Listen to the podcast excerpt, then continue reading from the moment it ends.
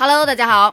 据今天的足球报报道称啊，自从广州队与主帅卡纳瓦罗解约开始，广州队是问题频出啊。在卡纳瓦罗第二次执教广州队的时候呢，他签下了一份为期五年的、年薪达到一千二百万欧元的高薪合同啊。虽然卡纳瓦罗是一再强调自己不是因为经济的原因离开广州队的，球队也一直在支付我的薪水。我真的只是无法忍受疫情下的限制，而选择了回归家庭。我现在要把家人放在首位。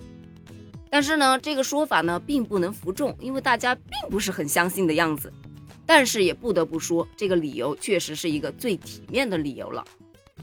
随着卡纳瓦罗的解约呀，留下了一个大合同的难题。以往俱乐部签的那些高薪合同啊，立马就成为了未来俱乐部股改和托管的最大障碍。你想啊。都是拿过高薪的人了，谁还愿意再回去拿低薪呢？对吧？广州市方面呢，也一直在追问广州队是否能打完今年的联赛，但是一直呢也没能得到一个准确的答复。虽然啊，广州队的问题是最突出，但中超呢还有不少的球队也存在生存隐患。即便是有当地政府出面承诺要进行股改的这些俱乐部，也一样面临着雷声大雨点小。股改推进缓慢的情况，母公司已经无力承担了，股改也迟迟的没有进展。在这种情况下，欠薪自然就成为了常态了。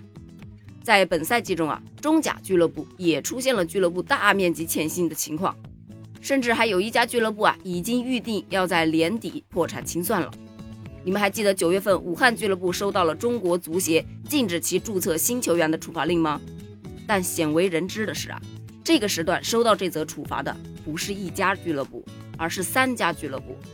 而呢，据不完全的统计，从年初至今啊，中超至少有四家俱乐部都是因为欠薪无力偿还而被限制引援，有的俱乐部啊还不止一次被处罚，足可见目前中超的严峻形势啊。但是呢，就目前广州队接下来的命运呢，最好的设想大概就是，如果恒大能在情形稍微好转之际。不中断球队的资金，只是小幅的缩减。那么，以广州队在第一阶段拿到三十分，只落后排名第一的山东队三分的情况下，他们还是有创造奇迹的可能的。但是，这个奇迹能否出现，就耐人回味了。